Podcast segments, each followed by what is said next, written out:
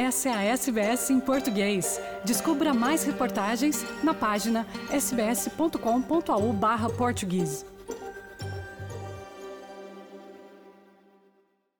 A pintora Paula Rego, uma das mais aclamadas e premiadas artistas portuguesas a nível nacional e internacional, morreu na manhã desta quarta-feira, dia 8 de junho, em Londres.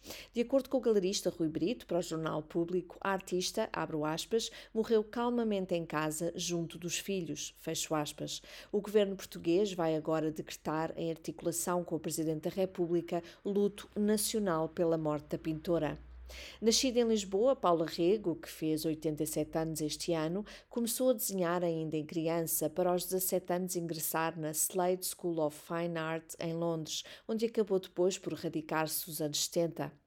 Paula Rego foi considerada pelo Financial Times, em paralelo com os nomes tais como Nancy Pelosi, presidente da Câmara dos Representantes dos Estados Unidos, ou, por exemplo, Frances Hogan, que revelou os segredos internos da rede social Facebook, como sendo uma das 25 mulheres mais influentes do ano de 2021. Conhecida e reconhecida nacional e internacionalmente, a pintora abordou temas do universo feminino como o aborto, mas também a violência e o abuso do poder ao nível político, ao longo de uma carreira com décadas de existência, pela qual ganhou prémios, entre outros, como o Prémio Turner em 1989 e o Grande Prémio Amadeu de Souza Cardoso em 2013, além de ter sido distinguida com a Gran Cruz da Ordem Militar de Santiago da Espanha em 2004. Ainda em 2010, recebeu da Rainha Isabel II a Ordem do Império Britânico com o grau de oficial pela sua contribuição para as artes. E em 2016 recebeu a Medalha de de honra da cidade de Lisboa.